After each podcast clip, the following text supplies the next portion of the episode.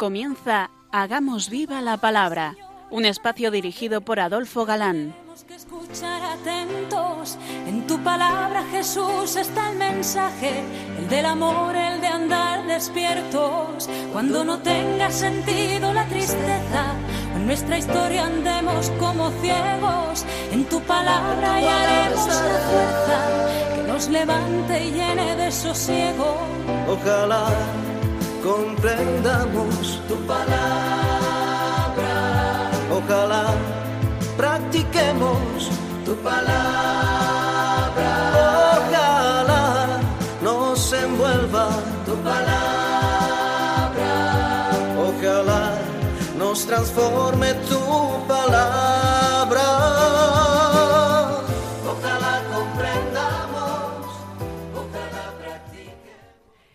Hola amigos, bienvenidos al programa Hagamos viva la palabra.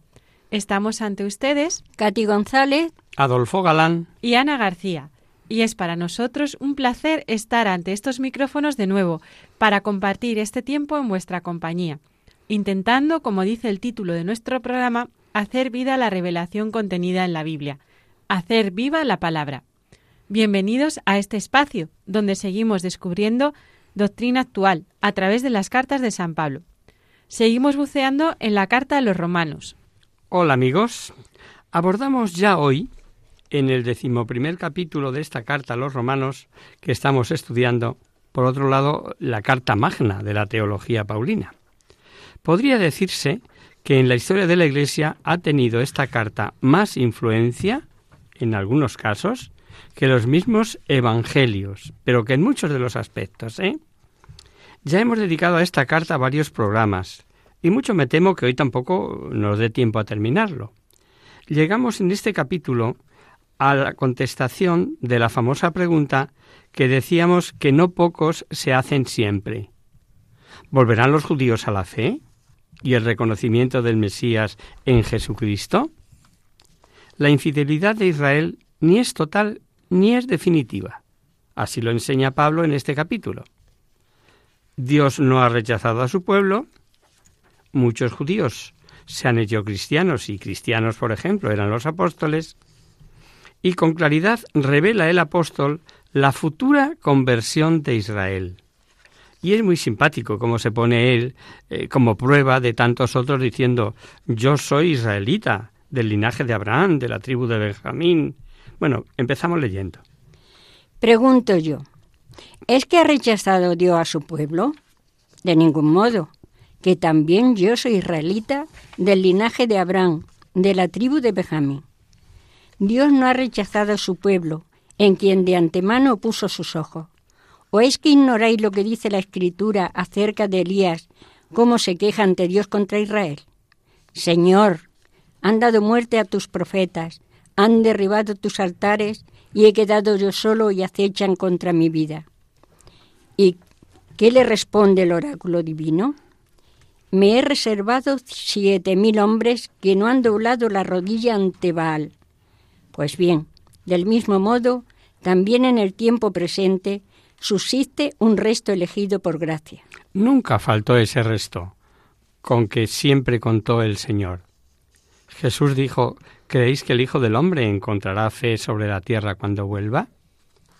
Nos duele ver hoy en el mundo entero, y qué diremos en España, la descristianización que sufrimos. Es posible que en el nuevo pueblo de Dios al final no queden fieles más que otro resto. Y pone un ejemplo sacado de la historia de Israel en tiempo de Elías. Israel entero se había apartado de Yahvé, se había humillado ante Baal. Y con Elías hay un grupo de siete mil fieles que Dios se reserva. Prueba de que la elección de Israel no había sido revocada y de que en un residuo del pueblo subsistía el germen de la salvación. En los siguientes versículos distingue el grupo de los elegidos y la masa judía.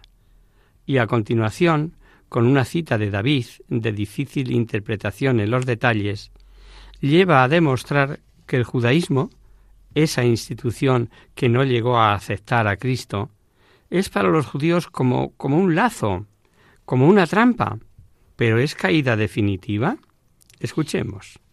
Cuando los demás se han enca encallecido, según está escrito, Dios un espíritu de aturdimiento, ojos para no ver y oídos para no oír hasta el día de hoy. Y David dice, vuélvase su mesa un lazo y una trampa, y un tropiezo, en su justa paga oscurezcanse los ojos para que no vean, y doblega siempre su cerviz. Pero pregunto, ¿han tropezado de suerte que del todo cayesen? Eso no, pues gracias a su transgresión obtuvieron la salud de los gentiles para excitarlos a emulación. Y su caída es la riqueza del mundo y su menoscabo la riqueza de los gentiles. ¿Cuánto más lo será su plenitud? Y a vosotros, los gentiles, os digo que mientras sea apóstol de los gentiles, haré honor a mi ministerio, por ver si despierto la emulación de los que de mi linaje y salvo a alguno de ellos. Fijaos cómo eh, se delata el corazón de Pablo en favor de los de su raza. Porque si su reprobación ha sido la reconciliación del mundo, ¿qué será su readmisión sino una resurrección de entre los muertos? Y si las primicias son santas, también la masa, y si la raíz es santa, también las ramas. Que si algunas ramas fueron desgajadas, mientras tú, olivo silvestre, fuiste injertado entre ellas, hecho partícipe con ellas de la raíz de la salvación del olivo, no te engrías contra las ramas, y si te engríes, sábete que no eres tú quien sostiene la raíz, sino la raíz que te sostiene. Pero dirás, las ramas fueron desgajadas para que yo fuera injertado. Muy bien, por su incredulidad fueron desgajadas, mientras tú, por la fe, te mantienes. No te engríes, más bien teme que si Dios no perdonó a las ramas naturales, no sea que tampoco a ti te perdone. La infidelidad de los judíos llevó a los apóstoles a predicar a los gentiles, como la impresión que queda es la de que si Dios ante su pueblo rebelde, rechazado, rechazado, perdón, por incrédulo, se ha buscado otro compuesto en su mayoría de gentiles, habría el peligro de engreimiento por parte de estos con desprecio hacia los judíos. Pero Pablo hace una exposición completa del problema y pone las cosas en su punto. Ofrece en una visión de conjunto el maravilloso plan divino. Os habréis fijado que Pablo, aun en su ministerio como apóstol de los gentiles, no cesa de pensar en la conversión de su pueblo. Pablo ve la conversión del pueblo judío como una esperanza que se realizará en el futuro. Pero sigamos leyendo. Así pues, considera la bondad y la severidad de Dios, severidad con los que cayeron, bondad contigo si es que te mantienes en la bondad, que si no, también tú serás desgajado. En cuanto a ellos, si no se obstinan en la incredulidad, serán injertados, que poderoso es Dios para injertar, injertarlos de nuevo. Porque si tú fuiste cortado del olivo silvestre que eras por naturaleza, para ser injertado contra tu natura, natural en un olivo cultivado, con cuánta más razón ellos, según su naturaleza, serán injertados en su propio olivo. Pues no quiero que ignoréis, hermanos, este misterio no sea que presumáis de sabios. El endurecimiento parcial que sobrevino a Israel durará hasta que entre la totalidad de los gentiles, y así todo Israel será salvo. Como dice la Escritura, vendrán de Sión el libertador, alejará de Jacob las impiedades. Y esta será mi alianza con ellos, cuando haya borrado sus pecados. El corazón de Pablo está claro que, que le tira a los de su raza, ¿verdad? Y el Antiguo Testamento anunciaba la purificación completa de Israel como una consecuencia de la venida del Mesías. El misterio es que el endurecimiento de una gran parte de Israel durará hasta que haya entrado en la Iglesia la totalidad de las naciones. Y termina este capítulo con un himno a la sabiduría misericordiosa de Dios. Una vez más vemos que no se sale de la Biblia y cita el Salmo 139, varios versículos y Isaías. Leamos este final. Oh abismo de la riqueza, de la sabiduría y de la ciencia de Dios. Cuán insondables son sus designios e inescrutables sus caminos. En efecto, ¿quién conoció el pensamiento del Señor? ¿O quién fue su consejero? ¿O quién le dio, le dio primero que tenga derecho a la recompensa? Porque de Él, por Él y para Él son todas las cosas. A Él la gloria por los siglos. Amén. Os suena, ¿verdad? Más de una vez hemos pronunciado o al menos escuchado esa frase. Cuán inescrutables son tus caminos, Señor, e insondables tus designios. Es el reconocimiento de nuestra nada y a la vez su infinita sabiduría. Los capítulos siguientes son como una segunda parte. Ahora entran aplicaciones morales, el culto espiritual, humildad y caridad, en la comunidad sumisión a los poderes civiles, amor y socorro a los enemigos, etcétera, etcétera. Empecemos leyendo este nuevo capítulo, el capítulo, que es el 12 ya. Os exhorto, pues, hermanos, por la misericordia de Dios, que ofrezcáis vuestros cuerpos como una víctima viva santa, agradable a Dios. Tal será vuestro culto espiritual. Y no os acomodéis al mundo presente, antes bien transformaos mediante la renovación de vuestra mente, de forma que podáis distinguir cuál es la voluntad de Dios, lo bueno, lo agradable, lo perfecto. Con estos dos primeros versículos ya hay, si queréis, tema de meditación. Ofrecer nuestros cuerpos como sacrificio vivo, santo, agradable a Dios. Así como de pasada, dos detalles de solo dos versículos. Primero, lo que para Pablo significa la fe mayor obra que ofrecer nuestro yo entero? Y segundo, veréis que constantemente sale la doctrina del cuerpo místico. Al ofrecer nuestros propios cuerpos, dice ser víctimas agradables a Dios. Y sabemos que en quien tiene toda complacencia Dios es su Hijo. Pero es que ya su Hijo es un solo cuerpo, del que somos miembros todos. Y veréis que así es como lo entiende San Pablo al leer los versículos siguientes. Escuchemos. En virtud de la gracia que me fue dada, os digo a todos y a cada uno de vosotros. No estiméis en más de lo que conviene. Tened más bien una sobria estima según la medida de la fe que otorgó Dios a cada cual. Pues así como nuestro cuerpo, en su unidad, posee muchos miembros, y no desempeñan todos los miembros la misma función, así también nosotros, siendo muchos, no formamos más que un solo cuerpo, en Cristo, siendo cada uno por su parte los unos miembros de los otros, pero teniendo dones diferentes, según la gracia que nos ha sido dada. Si es el don de profecía, ejerzámoslo en la medida de nuestra fe.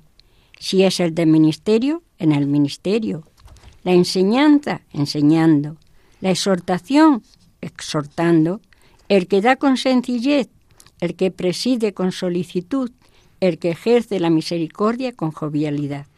Eso de considerarse cada uno no más de lo que en la medida de la fe da la medida de la fe, tiene lo suyo. Es un aviso a navegantes.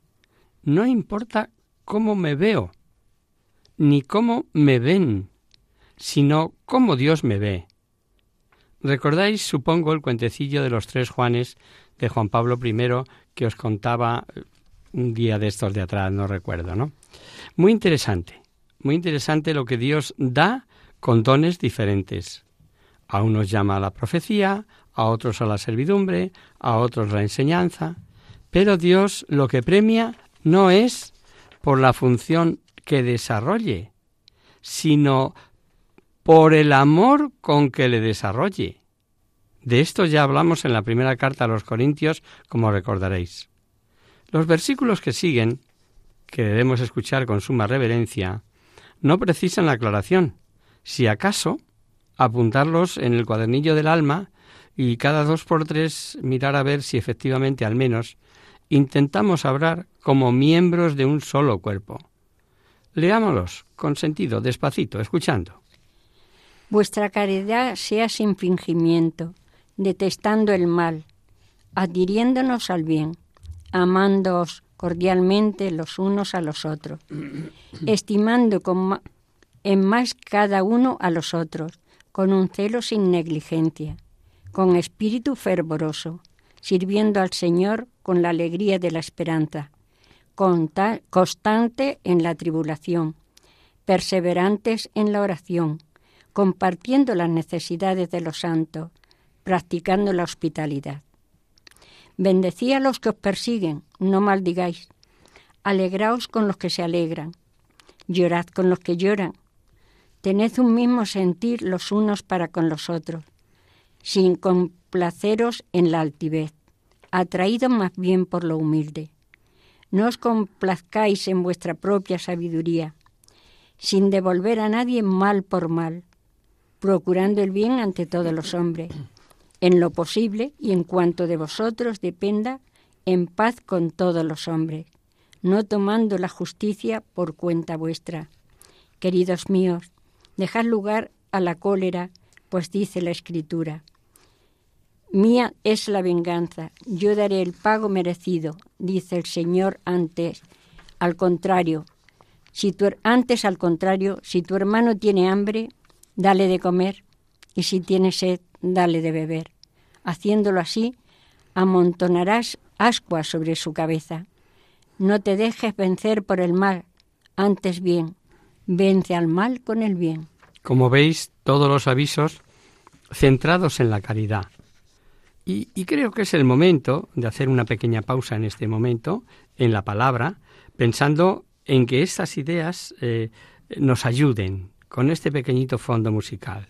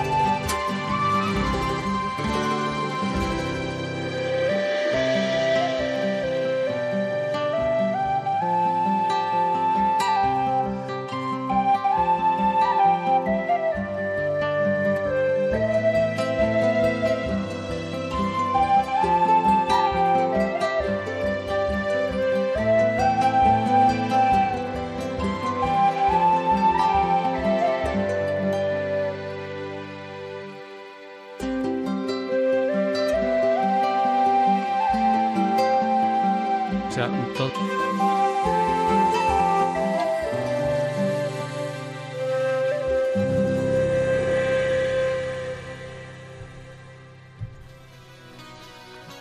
Están escuchando Hagamos viva la palabra en Radio María, la fuerza de la esperanza.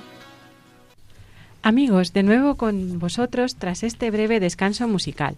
Os recordamos, queridos oyentes, que sintonizáis el programa Hagamos viva la palabra. Si queréis contactar con nosotros vía correo postal, lo podéis hacer a Radio María, Paseo Lanceros número 2, primera planta 28024 de Madrid. Y si lo preferís, al correo electrónico hagamos viva la palabra radiomaria.es. Para los que os acabáis de incorporar, deciros que estamos comentando la carta a los romanos. Pablo, veíamos antes del descanso, ha insistido en eso de amar a los enemigos, lo que ya había pedido Jesucristo. ¿Será que tanto cuesta? Y como no, nos recuerda lo que dice el Deuteronomio. A mí me toca la venganza. Él dará el pago merecido. Eso ya no es cosa nuestra. Lo nuestro, lo dice bien claro San Pablo, que procuremos el bien ante todos los hombres. Una de las enseñanzas preciosas del Nuevo Testamento, en el libro de los Hechos, es que de Jesús decían que pasó haciendo el bien. La mejor definición. El final de este capítulo 12 está relacionado con lo que pide anteriormente, de ayudar al enemigo, de forma que si tiene hambre le des de comer, si tiene sed le des de beber, etc. Si así le tratas, o sea, venciendo al mal con el bien, le habrás ganado para Dios. Sí, aunque parezca un contrasentido. Aunque te dejas abajo lo que te apetece, lo que te sale, pues es justo todo lo contrario. Fijaos que aquí está la clave para romper toda espiral de violencia. Evidentemente nos tomarán por tontos. Pero volvemos a lo de los tres Juanes de Juan Pablo I que explicábamos. No importa ni cómo me veo yo, ni cómo ven los demás, lo que importa es cómo me ve Dios. Y con esto abordamos un nuevo capítulo, el 13. Vamos a ver cómo Pablo comienza pidiendo sumisión a los poderes civiles. Es un capítulo que es muy breve, pero muy clarificador en su razonamiento. Comencemos leyendo. Que cada uno se someta a las autoridades constituidas, pues no hay autoridad que no venga provenga de Dios, y las que existen por Dios han sido constituidas. De modo que quien se opone a la autoridad se revela contra el orden divino, y los rebeldes se atraerán sobre sí mismos la condenación.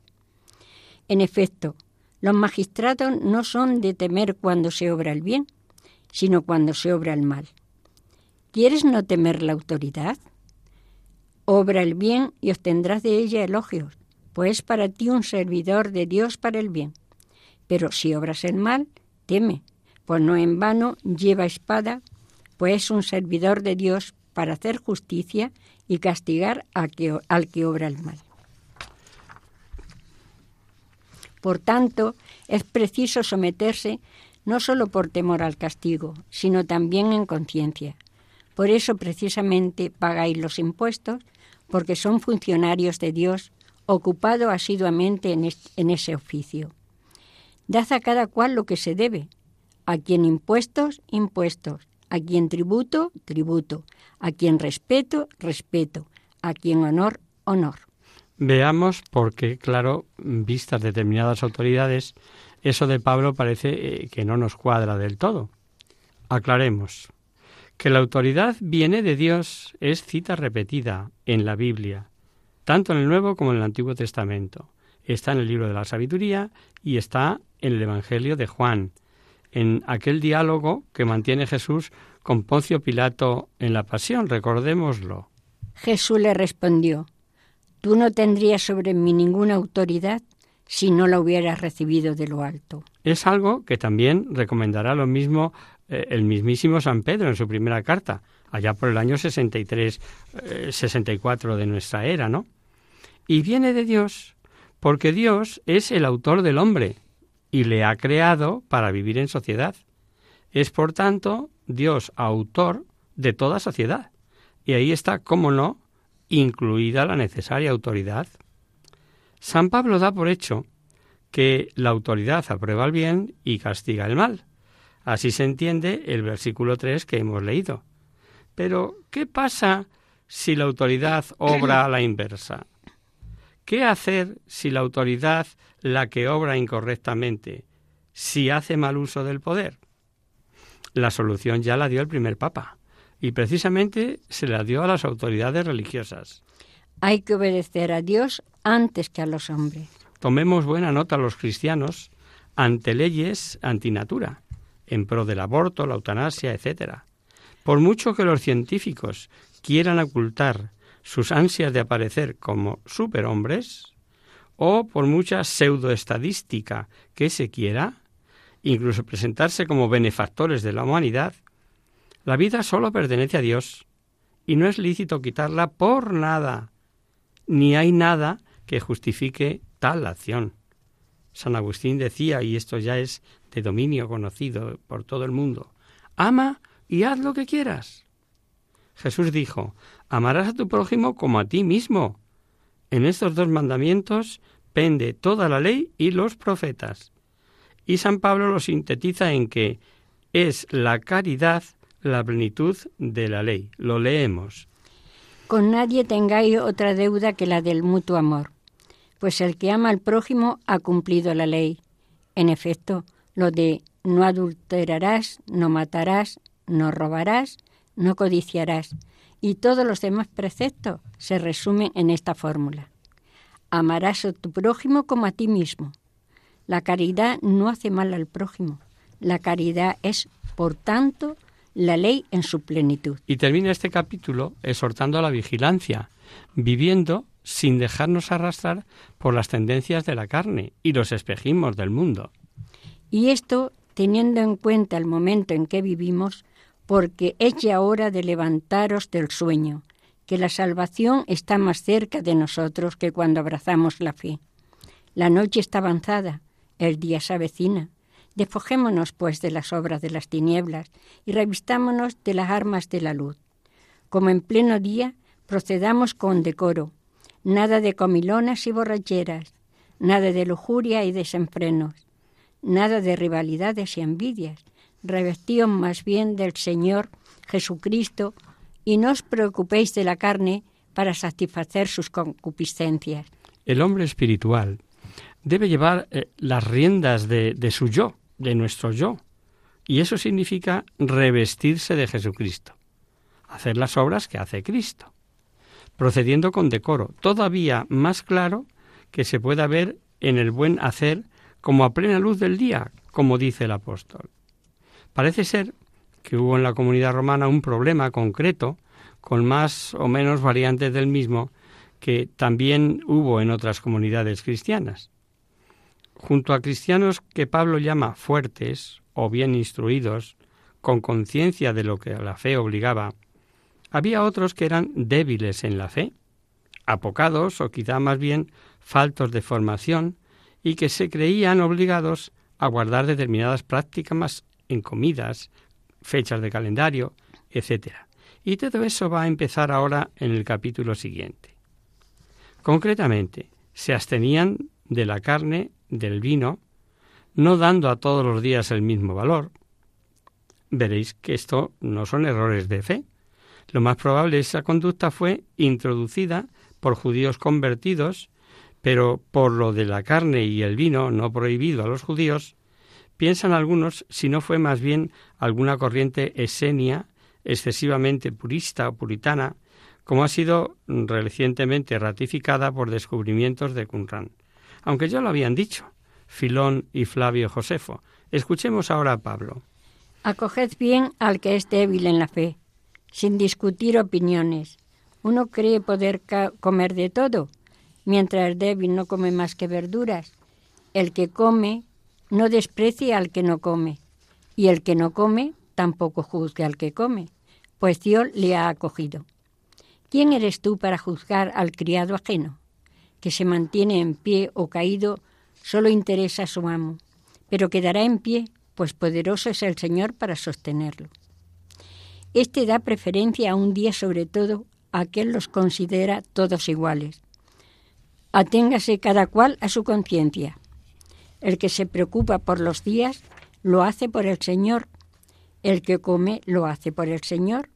Pues da gracia a Dios. Y el que no come, perdón, lo hace por el Señor y da gracias a Dios, porque ninguno de nosotros vive para sí mismo, como tampoco muere nadie para sí mismo. Y sigue diciendo, Si vivimos para el Señor vivimos, y si morimos para el Señor morimos. Así que ya vivamos, ya muramos, del Señor somos, porque Cristo murió y volvió a la vida para eso, para ser Señor de muertos y vivos. Pero tú, ¿por qué juzgas a tu hermano? ¿Y tú? ¿Por qué desprecias a tu hermano? En efecto, todos hemos de comparecer ante el tribunal de Dios, pues dice la Escritura, por mi vida, dice el Señor, que toda rodilla se doblará ante mí y toda lengua bendecirá a Dios. Así pues, cada uno de vosotros dará cuenta a Dios de sí mismo. el problema era grave, por cuanto los débiles se escandalizaban de la libertad con que procedían los fuertes, a la vez que éstos podían menospreciar a los débiles, por seguir con esas distinciones de alimentos y de días.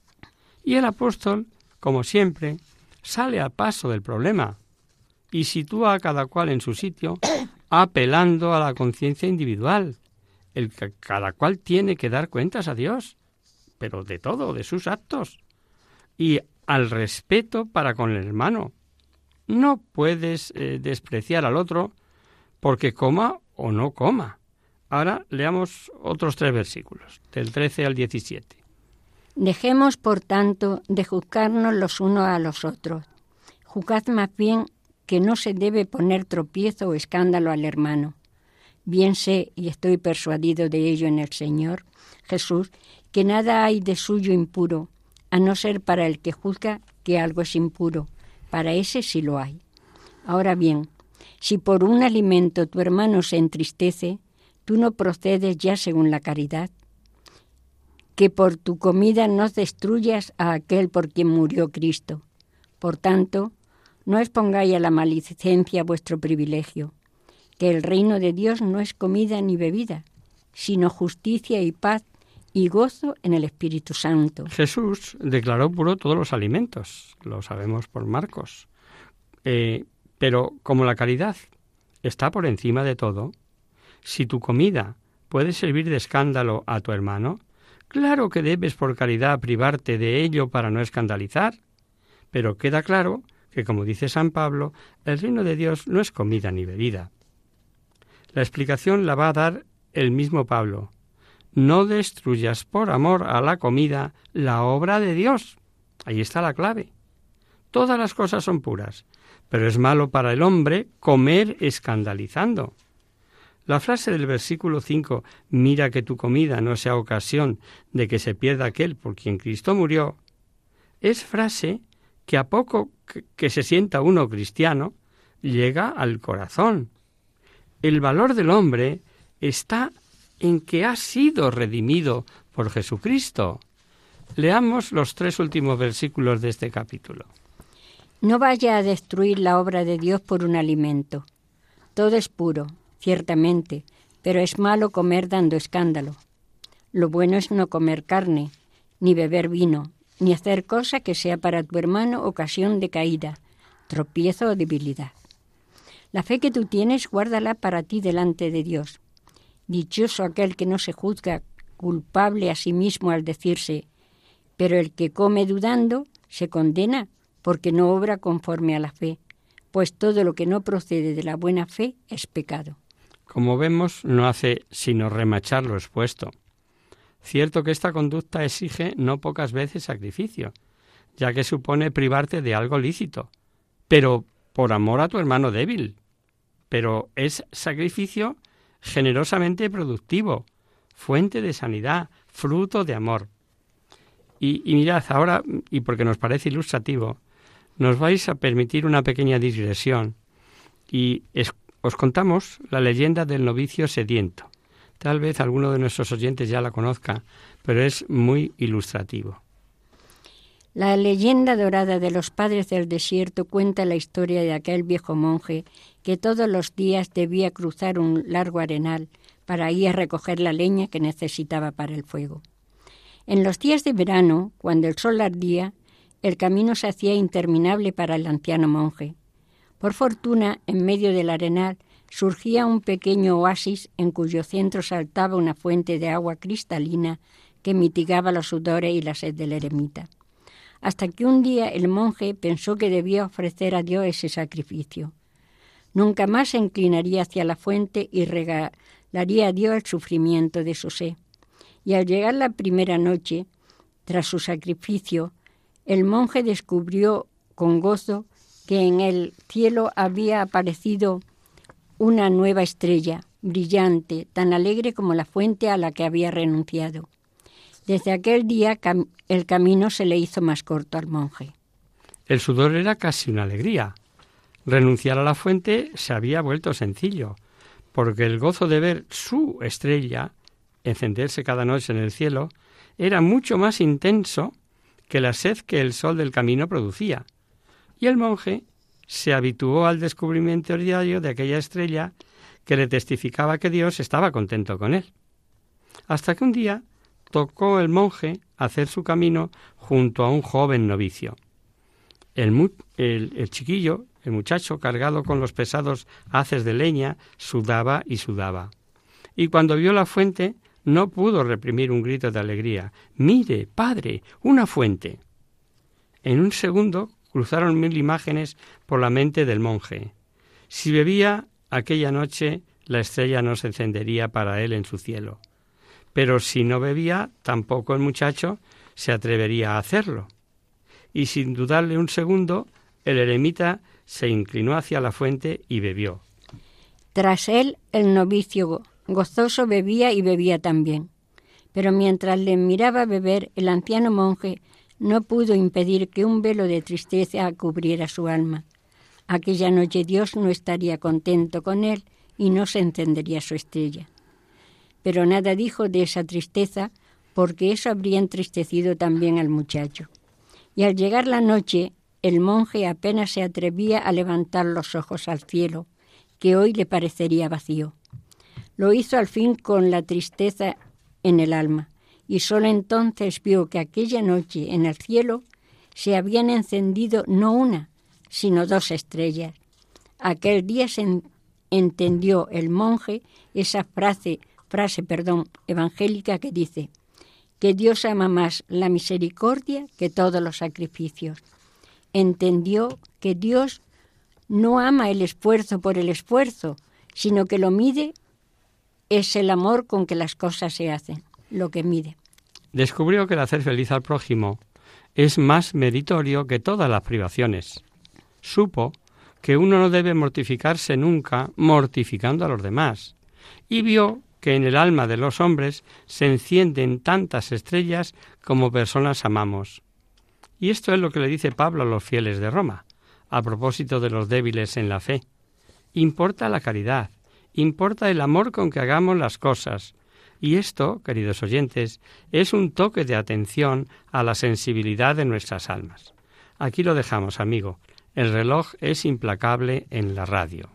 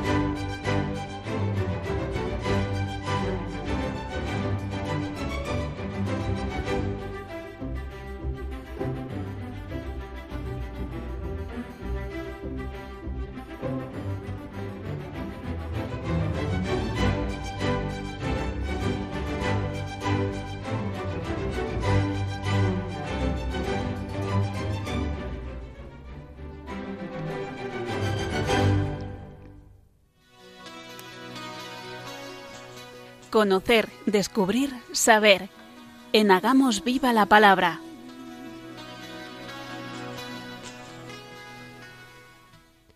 Comenzamos nuestro espacio de conocer, descubrir, saber. Y en esta ocasión vamos a responder un correo de Marisa, que nos hace una pregunta que ya ha salido en nuestros programas con anterioridad, casi siempre cuando llegamos a estas fechas cuaresmales. Hola amigos, me llamo Marisa y os escribo desde Sabadell. Sigo con fidelidad vuestros programas y este espacio de consultas me ha aclarado más de una.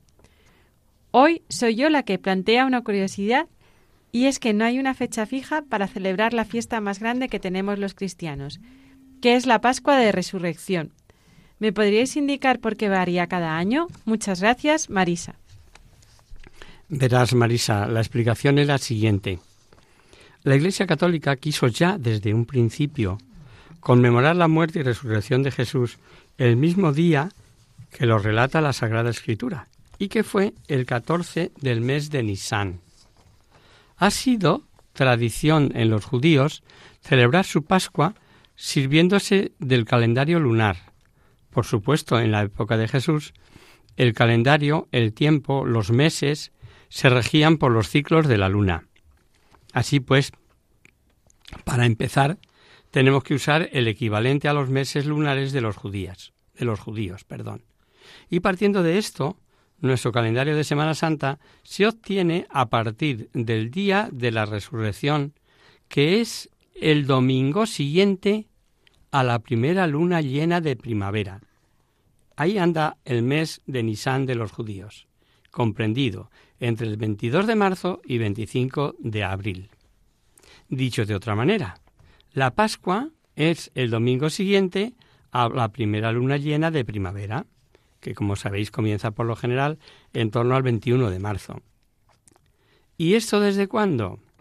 Pues desde el año 325 de nuestra era, que fue el concilio de Nicea, quien aprobó esta manera de calcular el día de la resurrección del Señor, concretando, y para este año 2023.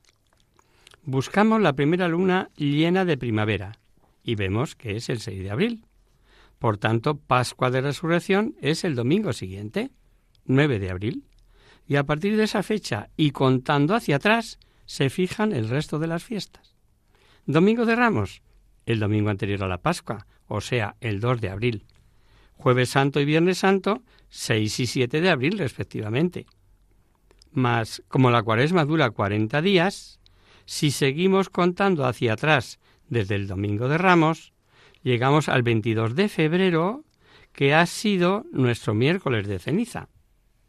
Esta, querida Marisa, es la sencilla explicación del por qué no hay un día fijo para la fiesta de la Pascua. Porque la Iglesia, desde el 325 de nuestra era, ya quiere celebrar la redención, muerte y resurrección de nuestro Señor Jesucristo, en las mismas fechas en que aconteció. Confiamos en que te hayamos resuelto las dudas y gracias por escribir. Y hasta aquí, queridos amigos, el programa de hoy. Os dejamos con nuestra sintonía y os recordamos que si queréis dirigidos al programa para cualquier duda, aclaración o sugerencia, participando en el espacio de conocer, descubrir, saber, estamos a vuestra total disposición y encantados de atenderos a la siguiente dirección.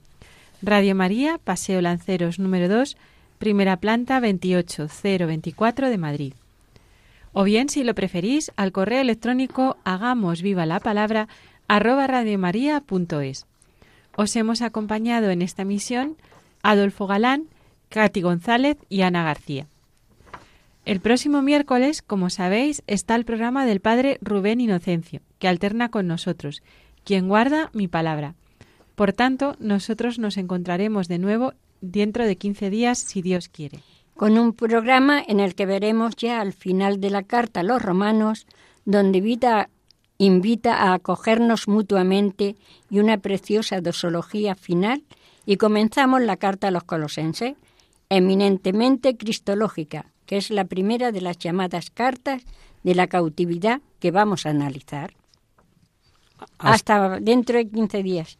Hasta el próximo día, amigos. Hasta luego.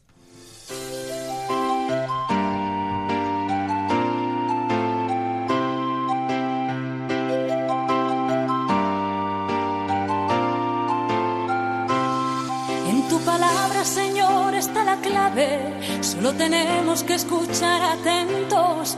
En tu palabra, Jesús, está el mensaje, el del amor, el de andar despierto. Así concluye Hagamos viva la palabra con Adolfo Galán. Andemos como ciegos, en tu palabra y haremos la fuerza que nos levante y llene de sosiego. Ojalá